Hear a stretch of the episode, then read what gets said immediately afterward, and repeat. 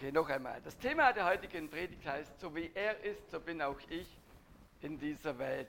Das ist ein Vers aus der Bibel. Und diesen Vers, da finden wir im 1. Johannes Brief, Kapitel 4, Vers 17.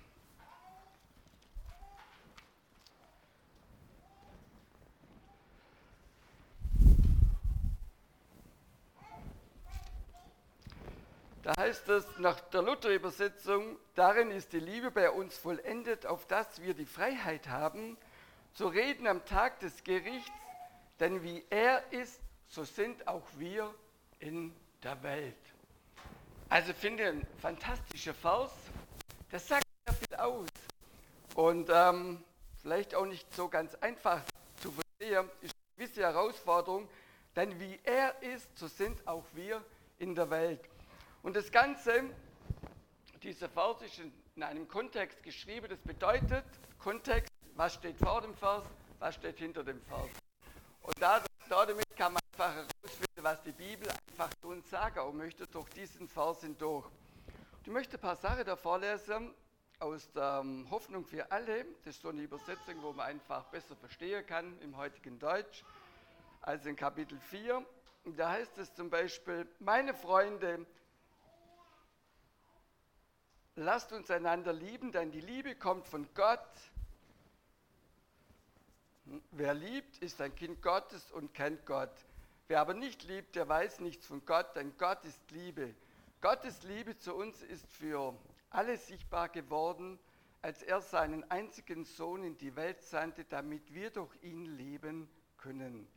Das Einzigartige an dieser Liebe ist, nicht wir haben Gott geliebt, sondern er hat uns seine Liebe geschenkt. Er gab uns seinen Sohn, der alle Schuld auf sich nahm, um uns von unserer Schuld freizusprechen. Oder in Kapitel 5, Vers 1 heißt es, wer glaubt, dass Jesus der von Gott versprochene Retter ist, der ist ein Kind Gottes. Kinder aber, die ihren Vater lieben, die lieben auch ihre Brüder und Schwestern. Also stückweise geht es da in dem Kontext total um Liebe. Wir sollen also, die Liebe ist ausgegossen in unsere Herzen hinein und Gott hat seinen Sohn gesandt. Er hat alles gemacht, damit wir überhaupt uns lieben können untereinander. Und dann kommt die Herausforderung, wir als Geschwister, wir sollen uns gegenseitig lieben. Das heißt, die Schwester soll die Schwester lieben und der Bruder soll den Bruder lieben. Das ist einfach eine gewisse Herausforderung, die die Bibel uns immer weitergibt. Und das erzählt uns Johannes. Aber es ist eine Herausforderung im Leben. Es ist nicht immer so einfach, weil manchmal haben wir einfach so Schwierigkeiten, Missverständnisse untereinander. Der eine hat diese Gedanken, der andere hat wieder andere Gedanken, die sind nicht immer so konträr. Genau, und so kann es passieren, dass man einfach auch unter den Geschwistern einfach so ein bisschen sauer werden kann aufeinander. Das ist einfach möglich, muss nicht so sein, aber die Bibel sagt uns, wir sollen einfach die Geschwister lieben. Und Johannes hat es ganz genau gewusst, dass wir Probleme da drin haben und trotzdem gibt er uns diese Aufforderung weiter. Ich habe hier so eine kleine Tablette mitgebracht. Das ist ähm, Natriumhydrogencarbonat oder Kaisernatron. Das kennt eher verwendet man im Haushalt. Und das, diese Tablette hat eine besondere Eigenschaft, und zwar neutralisiert sie jegliche Säure. Alles, was sauer ist, wird neutralisiert durch dieses kleine Tablettchen, Natriumhydrogencarbonat. Und ich habe es mir zur Gewohnheit gemacht, jeden Tag so eine Tablette zu nehmen, damit einfach mein Körper vom sauren Bereich mehr in den basischen Bereich übergeht, weil das hat den Vorteil, dass mein Immunsystem dann halt besser arbeitet. Genau, und sowieso eine Tablette das Saure oder die Säure neutralisieren kann, so ist es auch, hat uns Jesus Tipps gegeben, wie wir neutralisiert werden können, vom Sauren einfach in die Liebe Gottes wieder hinein. Und das hat uns einfach so mit auf den Weg gegeben, wir sollen den Nächsten vergeben. Das bedeutet, wenn uns jemand sauer gemacht hat und Schwierigkeiten gemacht hat, beleidigt hat, dann sollen wir einfach für uns dem Nächsten vergeben, weil es das Beste für uns ist, damit das Saure wieder verschwinden kann und es neutralisiert wird und wir wieder Freude am Leben kriegen, am nächsten auch, am Ehepartner oder in der Familie, was immer eine gewisse Herausforderung ist. Genau. Auf jeden Fall, das steht so ein bisschen im Kontext in diesem Vers. Aber dieser Vers kann man natürlich auch noch ein bisschen anders betrachten, denn wie er ist, so sind auch wir in dieser Welt. Also Gott, der bewertet und richtet uns nicht nach unserer Leistung, die wir vollbringen, sondern er schaut auf seinen Sohn und so wie Jesus ist, so sieht dich Gott in der Welt. Total cool, oder? So wie Jesus ist, so bist du in der Welt. Mit all deinen Fehlern, mit all deinen Schwierigkeiten und Problemen. Aber so wie Jesus ist, so sieht dich Gott in der Welt. Das sagt einfach dieser Vers uns aus. Und deshalb ist auch eine gewisse Herausforderung für uns. Genau. Und die Liebe Gottes hat auch darin das Ziel erreicht, dass wir Zuversicht haben am Tag des Gerichts, denn wie er ist, so sind auch wir in dieser Welt. Also jemand, der von neuem geboren ist, der sein Leben Jesus Christus übergeben hat, der wo einfach Jesus erfahren hat in seinem Leben, der lebt in einem neuen Bund. Und diese Person, die braucht keine Angst zu haben vor einem Gericht. Sagt uns dieser Vers einfach so nebenbei, so zwischendrin, obwohl es gar nicht so richtig dazu passt. Du brauchst keine Angst zu haben vor dem Gericht, weil Jesus alles für dich am Kreuz bezahlt hat. All deine Schuld, all deine Sünden. Und Gott, der Vater, er schaut zuerst auf seinen Sohn, dann schaut er auf dich, weil du in ihm bist. So wie er ist, so bist auch du in der Welt. Und wenn wir, so ist es halt manchmal ist im Leben, machen wir Fehler. Und dann ist es gut, wenn wir diese Fehler einfach erkennen und diese Dinge zu Jesus ans Kreuz bringen und sagen, und bekennen einfach die Fehler, die wir begangen haben, dann ist Jesus treu und gerecht und er vergibt uns unsere Schuld und reinigt uns von jeder Ungerechtigkeit. Das sagt uns der Johannes im Johannesbrief, Kapitel 1. Genau, 1, Vers 9. 1. Johannes Brief, Kapitel 1, Vers 9. Da finden wir diese Stelle. Warte ich mal nur kurz vorlesen weil die einfach gut ist. Wenn wir unsere Sünden bekennen, ist er treu und gerecht, dass er uns die Sünden vergibt und uns reinigt von jeder Ungerechtigkeit. Das ist eine Zusage von, von dem Wort Gottes. Die gibt uns Jesus, wenn wir unsere Sünden bekennen. So wie Jesus ist, so sind auch wir in dieser Welt. Wo ist eigentlich jetzt Jesus? Wo ist er? Er ist nicht mehr in der Welt, er ist aufgefahren, er ist von den Toten auferweckt worden, er ist aufgefahren in den Himmel. Das wissen wir oder haben das schon mal das eine oder andere Mal vielleicht gehört. Dazu wollen wir uns einfach nur kurz anschauen, was die Bibel dazu sagt. Da finden wir was im Epheserbrief. Und da heißt es, Epheserbrief Kapitel 1, Vers 20. Ich möchte da eigentlich nicht alles vorlesen. Da heißt es, ähm, oder ab Vers 19,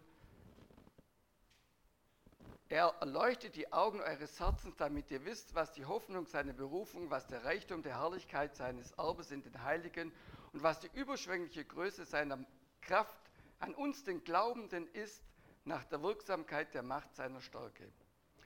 Die hat er, also Gott, in Christus wirksam werden lassen, indem er ihn aus den Toten auferweckt und zu seiner Rechten in der Himmelswelt gesetzt hat, hoch über jede Gewalt und Macht und Kraft und Herrschaft und jeden Namen, der nicht nur in diesen Zeitaltern, sondern auch in den zukünftigen genannt werden wird. Also auf einfachen Worten ausgedrückt bedeutet es, Jesus sitzt Rechten des im Himmel, hoch über jede Gewalt, jede Kraft und ihm ist alle Herrschaft gegeben worden vom Vater. Nicht nur in diesem Zeitalter, im Hier und im Jetzt, in diesem Zeitalter 2021, wo wir leben, sondern auch in den zukünftigen Zeitaltern. Gott hat es so gemacht durch seinen Sohn Jesus Christus. Er sitzt jetzt zu Rechten Gottes. Er sitzt dort. Und dann gibt es noch eine weitere interessante Stelle im Epheserbrief, Kapitel 2, Vers, Vers ähm, 6. Da heißt es, das ist für uns, durch Gnade seid ihr errettet. Er hat uns mit auferweckt und mitsitzen lassen in der Himmelswelt in Christus Jesus, damit er in den kommenden Zeitaltern den überschwänglichen Reichtum seiner Gnade in Güte an uns erwiese in Christus Jesus. Das ist jetzt einfach ein bisschen Background, was das bedeutet. Wo ist Jesus jetzt? Wo er ist, da sind auch wir in dieser Welt. Aber was bedeutet es einfach, er hat uns mitsitzen lassen in der Himmelswelt in Christus Jesus, weil das ist ja irgendwie total weit weg. Im Himmel oben ist Jesus und wir sind eigentlich dort, wo er ist. Aber was bedeutet es für uns, dass man das verstehen kann? Das heißt, Jesus sitzt zur Rechten des Vaters, er befindet sich in einer Position der Ruhe, weil er dort sitzt zur Rechten. Und er hat uns mit auferweckt und mitsitzen lassen in der Himmelswelt. Das bedeutet, wir leben auch in dieser Ruhe. Wir sitzen mit Jesus, wir sollen ausruhen. Und das bedeutet, naja, das bedeutet für uns, in Christus sind wir, wir sind versetzt zu sein, das bedeutet zu ruhen, nicht aus Leistung heraus Gott zu gefallen, sondern in dem zu ruhen, was Jesus für uns getan hat am Kreuz auf Golgatha. Das bedeutet es einfach. Also anders ausgedrückt, manchmal ist es so, dass man einfach Gott irgendwie gefallen möchte, ich muss dies und jenes alles tun und dann bin ich von Gott anerkannt und angesehen. Aber die Bibel sagt uns was ganz anderes. Sie sagt uns, wir sollen in dem ausruhen, was Jesus für uns getan hat. Und das ist ein gewaltiger Unterschied in der Aussage. Zu ruhen bedeutet es, auszuruhen in dem, was Jesus für uns getan hat. Er hat uns freigekauft vom Fluch des Todes. Hat uns errettet, herausgerufen und so weiter. Und Gott möchte, dass wir uns auf seinen Sohn Jesus verlassen und uns nicht auf unsere eigenen Anstrengungen stützt. Aber oftmals ist es in unserem Leben einfach so, dass wir verleitet werden, einfach unseren Blick zu verlieren auf Jesus anfangen, auf uns selber zu schauen, wie wir sind. Und das ist einfach eine Strategie, die der Teufel schon Jahrtausende hindurch verfolgt, dass der Mensch nicht auf seinen Blick von Gott abwendet, auf sich selber schaut. Und er wird dann halt anfangen, den Mensch einfach anzuklagen, ihm zum Zeuge, was er für Fehler, für, Schwäche, für Schwächen hat, was er für Hindernisse hat in seinem Leben, dass er einfach nicht gut genug ist, dass er nicht an, angenommen ist. Und so kann man einfach in eine Verdammnis hineinkommen, in eine Verurteilung, in ein Gefängnis. So wie ein Hamster, der läuft immer wieder in so einem Hamsterrad drin, der ganze Tag, je nachdem, wie viel Lust und Laune er dazu hat. Es dreht sich und dreht sich. Und der Teufel, der freut sich daran, wenn wir einfach in einer Niederlage leben und uns in so einem Kreislauf befinden im Lehrbaum. Und er möchte, dass wir in dieser Niederlage bleiben in unser Leben. Deshalb freut er sich, wenn ein lebendiger Christ sich in einem Hamsterrad befindet.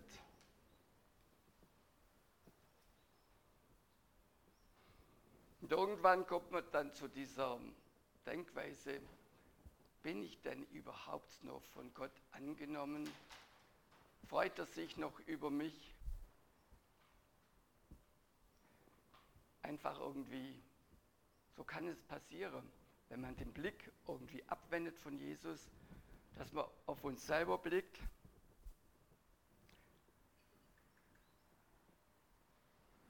Das ist einfach so eine Blickweise, wenn wir auf uns selber schauen.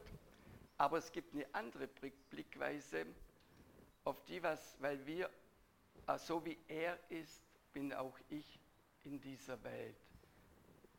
Wie ist Jesus? Wie sieht Gott seinen Sohn Jesus? Denn wie er ist, so bin auch ich in dieser Welt. Und Jesus ist vollkommen angenommen vom Vater. Und deshalb sind auch wir vollkommen angenommen. Geliebt, angenommen, egal welche Fehler man gemacht hat im Leben, du bist angenommen vom Vater im Himmel. Er möchte eine Liebesbeziehung zu jedem Menschen aufrechterhalten. Das liegt ihm total am Herzen. Und es liegt oftmals an uns, wie wir uns selber sehen. Irgendwie zum Beispiel kann ich mir die Frage stellen, gefalle ich Gott mit meiner Handlungsweise, mit dem, was ich tue? Oder andere Frage, gefällt Christus Gott? Das sind zwei ähnliche Fragen und trotzdem zeigen sie auf, auf der einen Seite bin, ist der Mensch im Vordergrund, gefalle ich jetzt Gott, wie er mich sieht, was ich tue, was ich alles vollbringe, dass ich die Gebote einhalte, dass ich einfach nicht mehr lüge, nicht mehr stehle und so weiteres. So eine Fragestellung können wir stellen, gefalle ich Gott oder gefällt Christus Gott? Das ist die andere Sichtweise. Und das bedeutet, und das, da gibt es einfach einen, gewisser Unterschied da drin. Im neuen Bund der Gnade, in dem wir jetzt leben, ist es einfach so, dass sieht Gott als erstes auf seinen Sohn Jesus Christus. Er schaut auf ihn und er ist vollkommen, er hat alles bezahlt. Und deshalb ist Jesus für uns am Kreuz, ans Kreuz genagelt worden, hat all die Sünde der Menschheit auf sich genommen, von allen Menschen, damit wir durch ihn frei geworden können und errettet werden können. Er hat den Schuldschein bezahlt aus Liebe zu den Menschen, damit wir angenommen sind, damit wir Frieden haben mit unserem Vater im Himmel. Jesus, Gott möchte, schaut auf seinen Sohn. Und deshalb ist es gut, wenn wir anfangen, unseren Blick zum Richter oder immer wieder mal daran erinnert werden, was es bedeutet, so wie er ist, so bin auch ich in dieser Welt. So wie Jesus ist, so bin auch ich, weil Gott schaut auf seinen Sohn und weil du in Jesus bist, in Christus, bist du vollkommen. Gott sieht es so. Für uns nicht nachvollziehbar, nicht verständlich oder mal zumindest für mich, aber für Gott ist es so.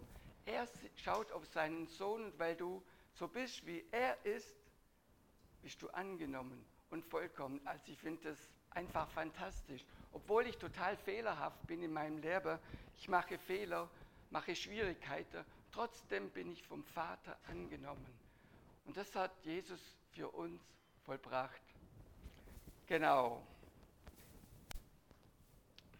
Es gibt so eine, eine Geschichte im Matthäusevangelium, die kennen wir alle. Da geht es um Petrus. Ähm, Jesus, der hat zuvor ein großartiges Wunder vollbracht, im Matthäus-Evangelium Kapitel 14.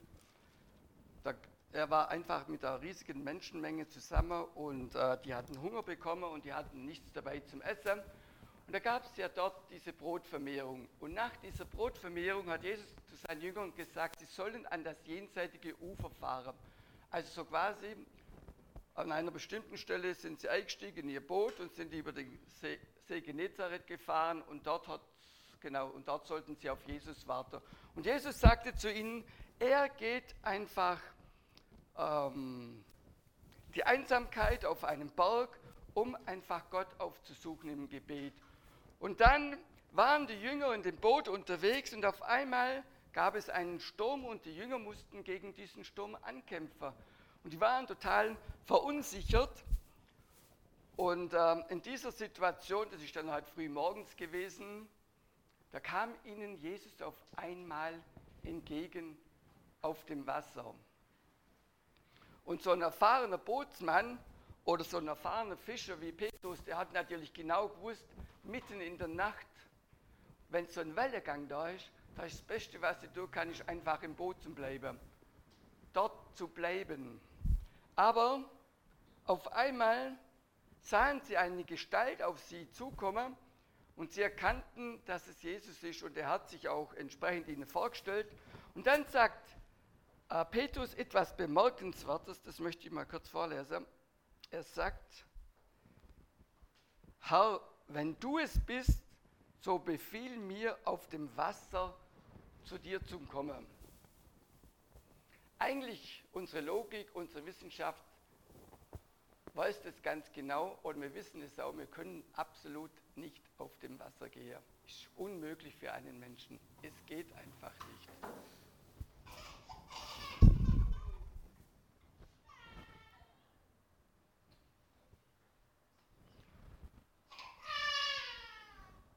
Genau, aber Jesus hat zu ihm gesagt, einfach komm, komm zu mir. Und Petrus hat das dann halt gemacht, was eigentlich unmöglich ist. Er schaute auf Jesus, er hatte das gemacht, was Jesus ihm quasi befohlen hatte. Komm einfach zu mir. Und er hat das Unmögliche überwunden und ist auf dem Wasser gegangen. Und er wurde in dieser Situation wie Jesus, weil Jesus war auf dem Wasser und er ist auch auf dem Wasser. Eigentlich nicht nachvollziehbar. Aber die Bibel beschreibt uns etwas davon, dass es tatsächlich so gewesen ist. Petrus ist auf dem Wasser gegangen und er wurde so wie Jesus in dieser Situation, weil er einfach Jesus gehaucht hatte. Genau. Und das ging, er ging dann halt so lange auf dem Wasser, bis er auf einmal wieder anfing zu denken. Eigentlich ist es unmöglich. Ich kann nicht auf dem Wasser gehen. Und schwuppdiwupps ist er untergegangen. Und Jesus hat ihn rausgezogen aus dem Wasser wieder in dieser Situation.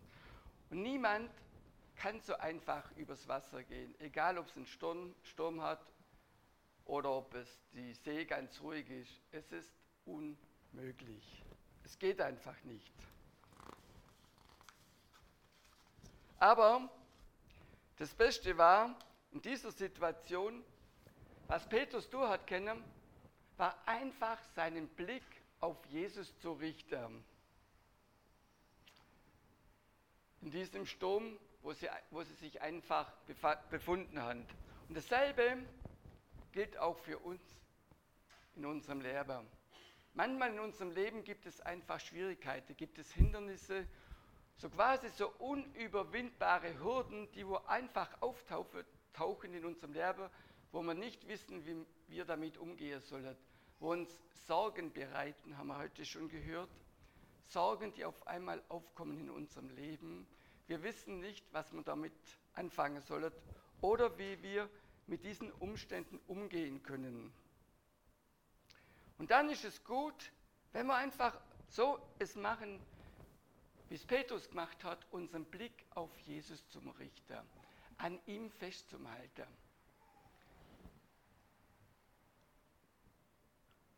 Andere Möglichkeit ist zum Beispiel, wie man, oder eine Möglichkeit ist, wie man den Blick auf Jesus richten kann, ist einfach dankbar zu werden im Leben. Im Psalm 50, Vers 23 heißt es, wer Dank opfert, verherrlicht mich und bahnt einen Weg, ihn werde ich das Heil Gottes sehen lassen. Es gab so mal eine Zeit vor einigen Jahren in meinem Leben, in meinem Arbeitsfeld, da hat mir jemand totale Probleme bereitet. Der ist mir Tag ein, Tag aus dauernd auf der Zehe rumdappt und das hat mir totale Probleme bereitet. Und ich wusste irgendwann nicht mehr, was ich tun sollte.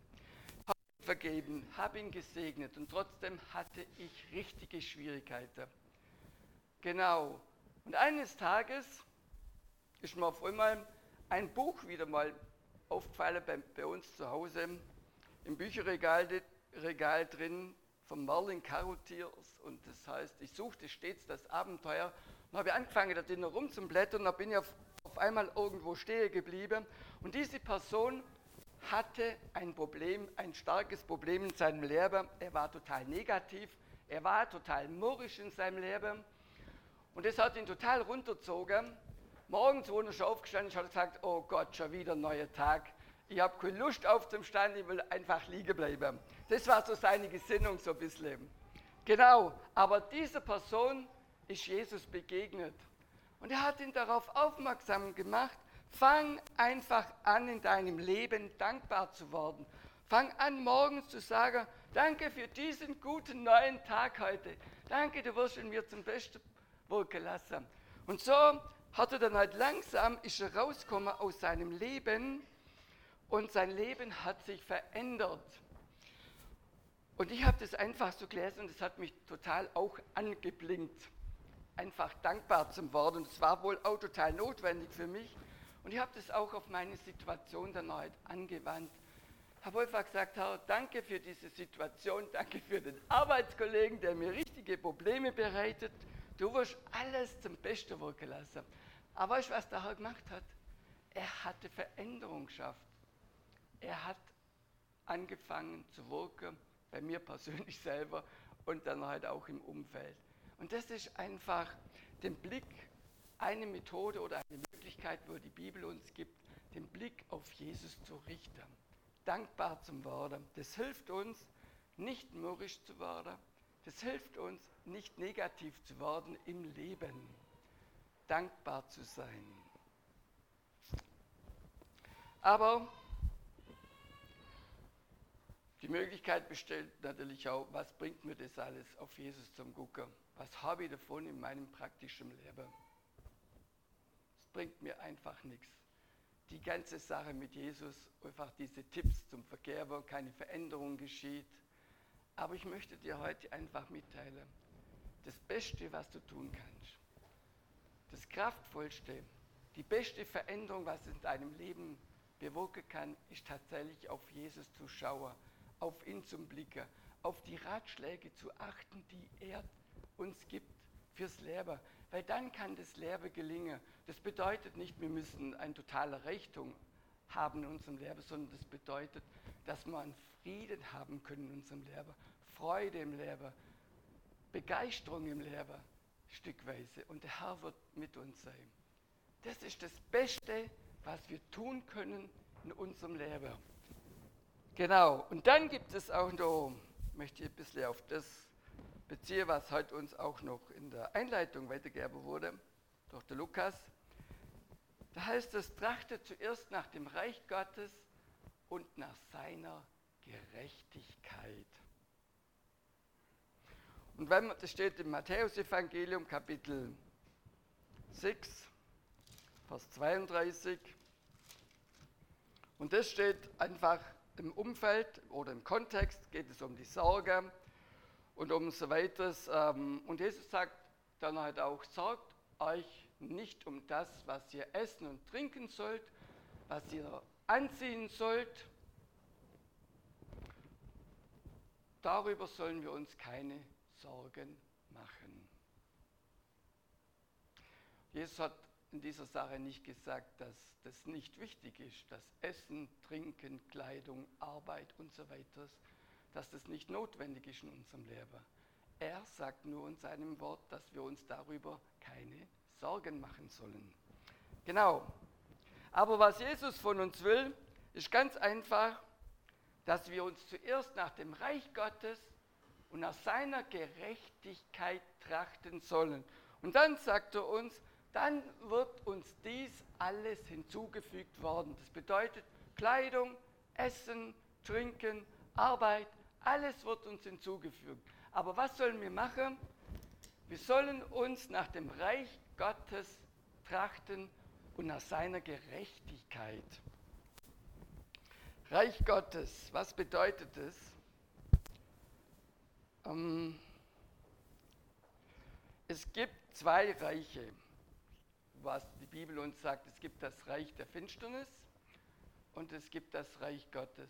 Und jeder Mensch, der wo sein Leben, wo einfach Jesus sich für Jesus geöffnet hat, von ihm gehört hat und es ihm angesprochen hat in sein Herz hinein und einfach sich für Jesus öffnen möchte und sagt, Herr Jesus, komm in mein Leben, begleite du mich fortan und ich möchte dir einfach alles mitteilen in meinem Leben, was nicht so gut war, dann wird diese Person in das Reich Gottes hineinversetzt.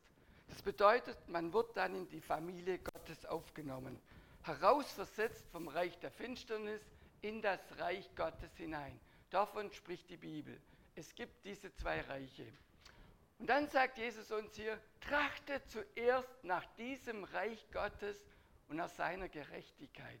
Und vielleicht hast du dir schon mal darüber Gedanken gemacht, wer ist überhaupt der König des Reiches Gottes? Wer ist die Gerechtigkeit? Und dann wird dir klar mit der Zeit, Jesus spricht eigentlich von sich selber, weil Jesus der König des Reiches Gottes ist. Er ist diese Gerechtigkeit. Und weil wir so sind, wie er ist, sind wir auch gerecht durch seinen Sohn Jesus Christus, nicht aus uns heraus selber, sondern durch Jesus. Er ist gerecht, er ist die Gerechtigkeit Gottes und weil er ist, so sind auch, so wie er ist, so sind auch wir in dieser Welt. Und wir sind in Christus, eine andere Ausdrucksweise, wo die Bibel uns das so sagt. So sind wir gerecht vor dem Vater im Himmel. Wir haben Frieden mit ihm. Und danach sollen wir trachten, nach Jesus selber, weil er der König ist nach diesem, in diesem Reich Gottes.